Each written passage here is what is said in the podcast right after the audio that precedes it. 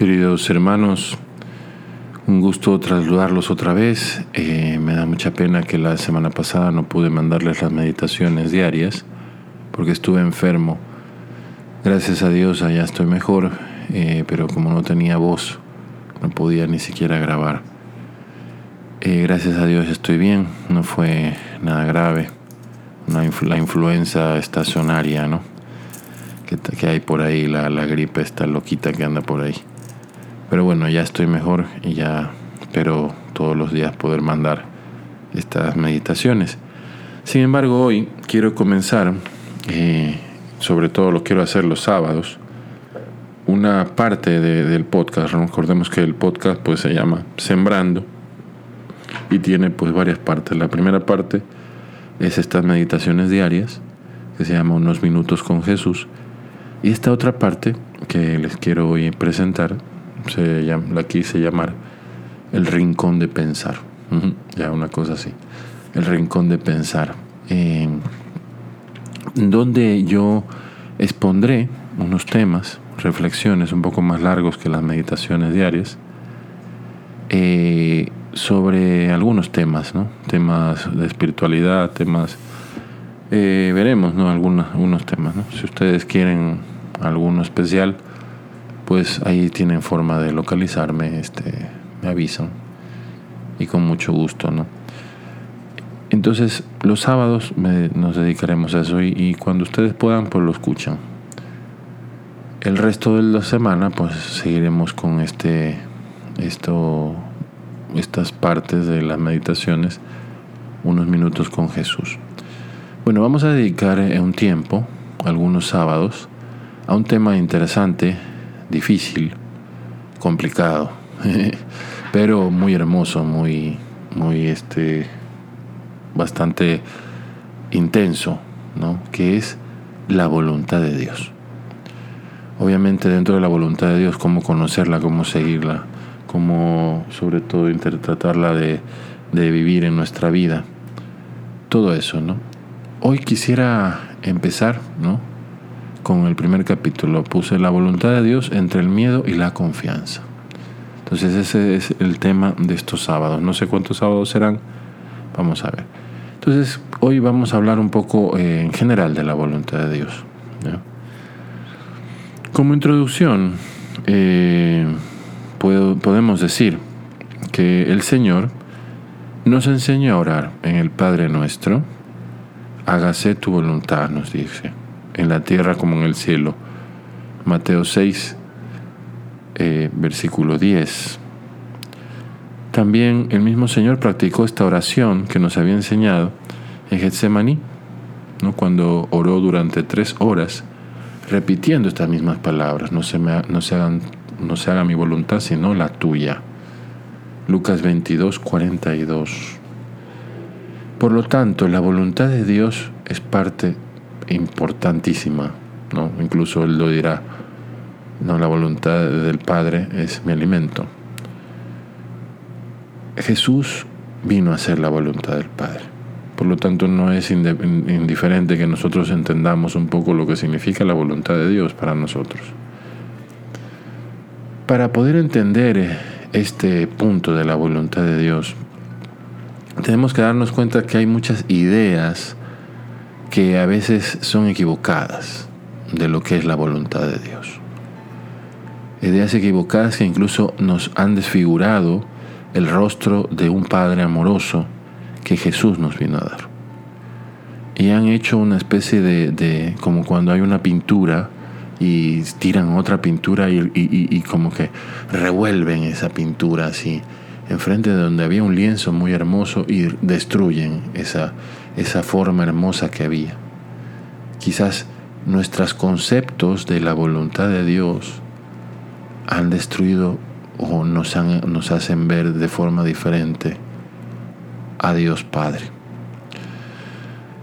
Por lo tanto, lo que vamos a ver un poco ahora es tratar de, de entender estas cosas y tratar de quizás quitarnos algunos algunas concepciones que mm, quizás son erróneas en nuestra vida para la voluntad de Dios. Vamos a ver algunos puntos. Lo primero que hay que decir y es, es justo que no es cierto que todo lo que sucede aquí en la tierra sea la voluntad de Dios. No es cierto que todo lo que suceda o lo que sucede en este mundo sea voluntad de Dios. ¿Por qué decimos esto? Porque hay muchísimas cosas, el pecado entre ellas, que Dios no quiere y que no puede querer de ninguna manera.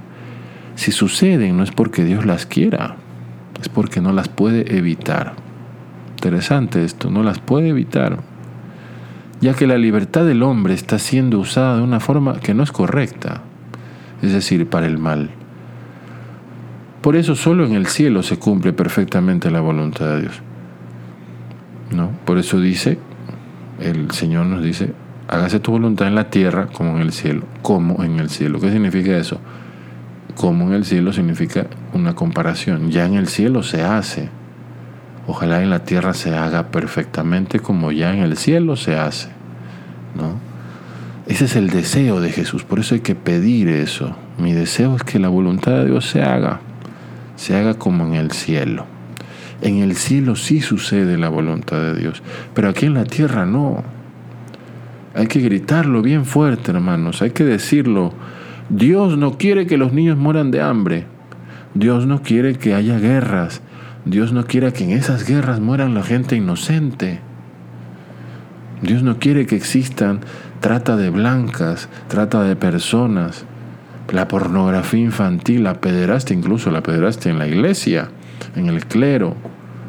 No, Dios no quiere eso. Dios aborrece con su alma quien destruye la inocencia de los niños. Dios no quiere la mafia de las drogas, la corrupción de la justicia y un largo etcétera. Si estas cosas siguen sucediendo es porque de alguna manera Dios no reina entre nosotros todavía, de forma plena. Por eso pedimos que venga su reino y que su voluntad reine, como reina en el cielo. Reinar, ¿qué significa? Pues obviamente poner por encima de, ¿no? Reinar. Es la solución más efectiva para que estas cosas horribles dejen de suceder ya para siempre. Que Dios reine. Venga tu reino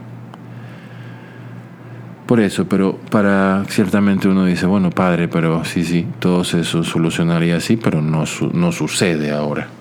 Bueno, mientras suceda, porque va a suceder, en algún momento Dios reinará con o sin nuestra voluntad. Eh, ¿Qué podemos ir haciendo nosotros? Bueno, lo primero que podemos ir haciendo, eh, lo primero que podemos ir haciendo es quitarnos de nuestra cabeza que todo lo que sucede en la tierra es voluntad de Dios porque el pecado no lo es, el mal no lo es. Ahora, para explicar que estas cosas sucedan contra lo que Dios quiere, contra la omnipotencia de Dios, es importante, ¿no? Si Dios es omnipotente, ¿por qué no? Porque mucha gente dice eso, ¿no? Incluso hay gente que, pues, desgraciadamente pierde la fe. Yo no puedo creer en un Dios, dicen, que supuestamente es bueno y deja que un niño sufra, o deja que un niño muera de hambre o deja que resulte esta maldad en este lugar. Yo no puedo creer en eso. Bueno, entonces, mientras Dios reina completamente, ¿verdad? En este mundo, tenemos que explicar el misterio de cómo es posible que sucedan cosas contra la voluntad de Dios omnipotente. ¿Cómo es posible? Bueno, lo primera, la primera respuesta es una distinción una distinción. Una distinción importantísima, ¿ya? La primera distinción es la siguiente. Para poder hablar bien, podemos decir que en Dios existen dos voluntades, por así decirlo, ¿ya? Aunque obviamente es una sola, pero... Entonces está la voluntad de beneplácito, es decir, las cosas buenas que Dios quiere. Y la segunda es la voluntad de permisión, las cosas malas que Dios no quiere, pero permite. ¿Ya?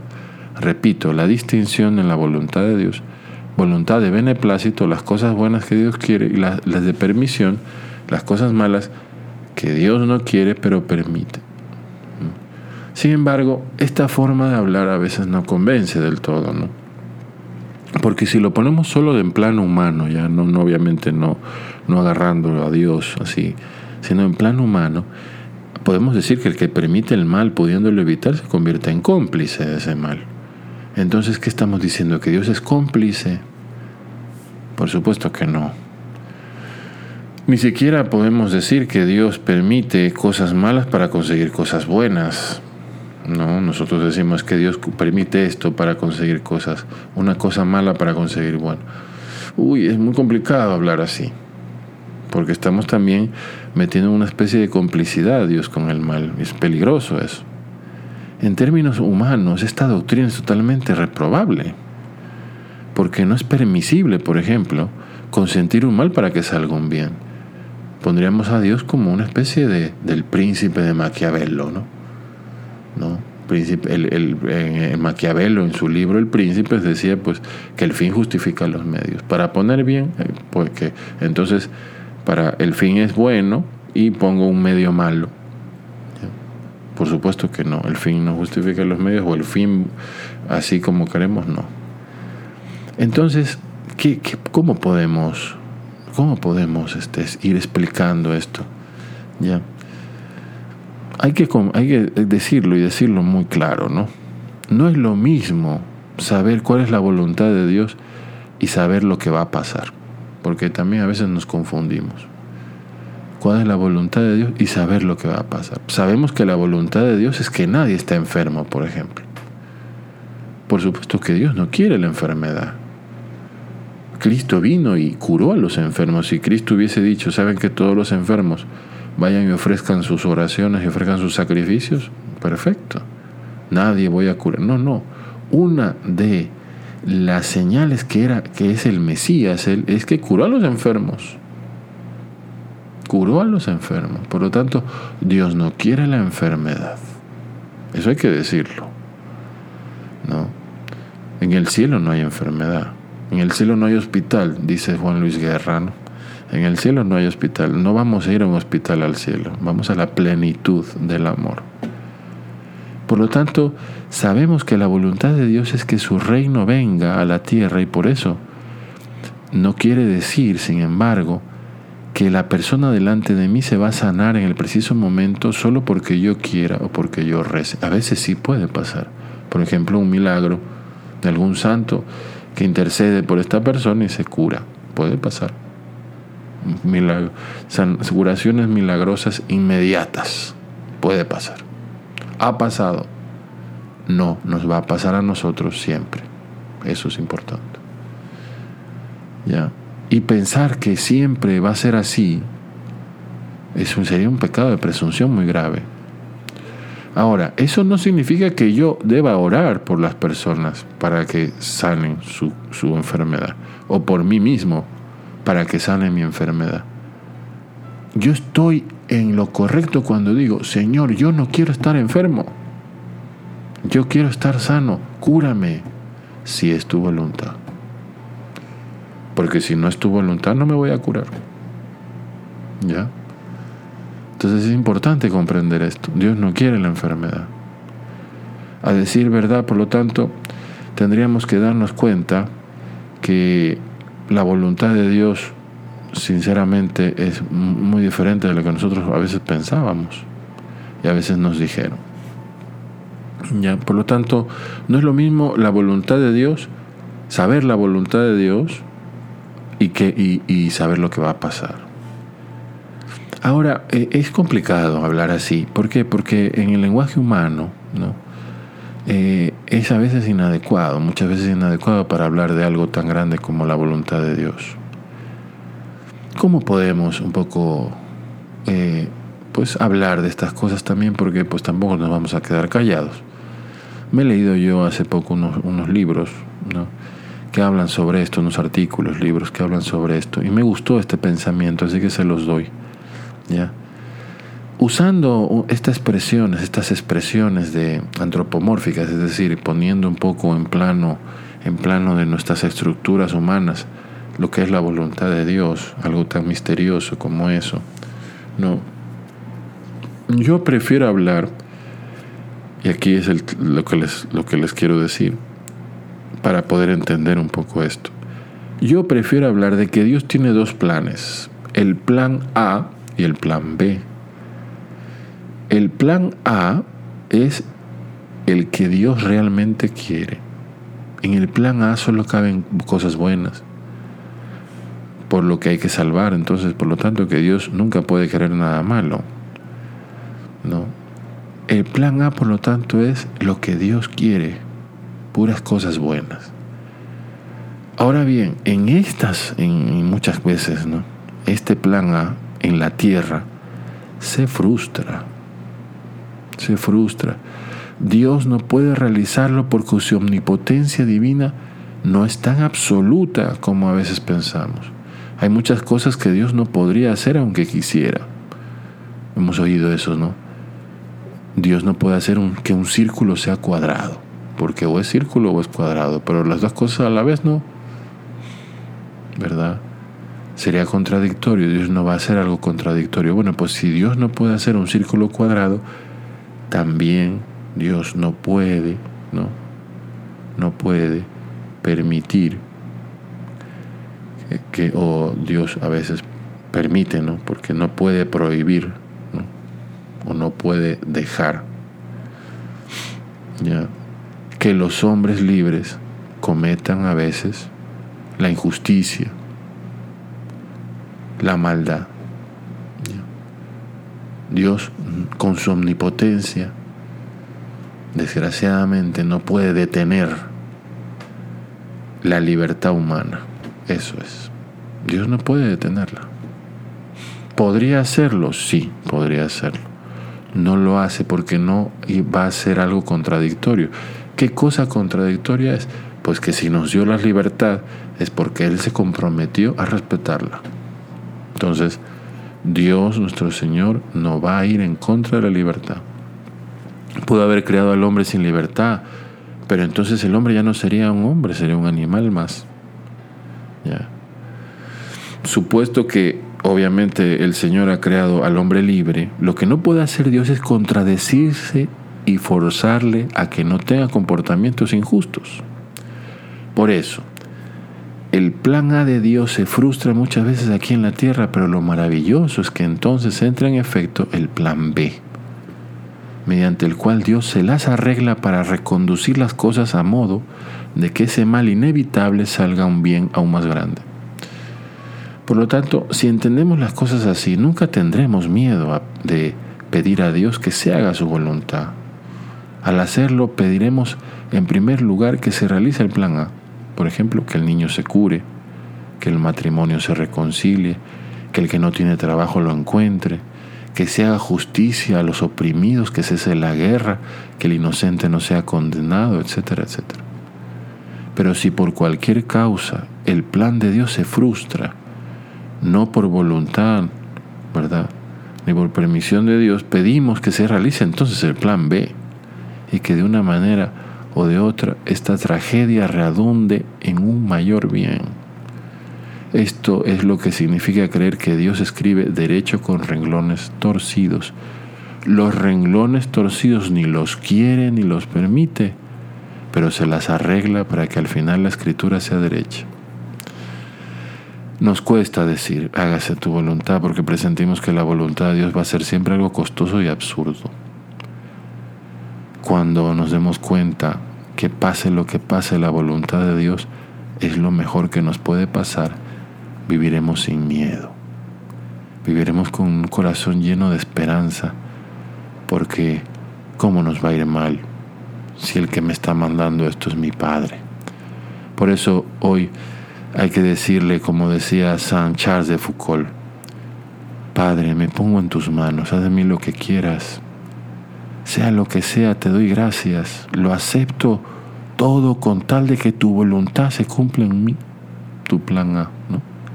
y en todas tus criaturas. No deseo nada más, Padre.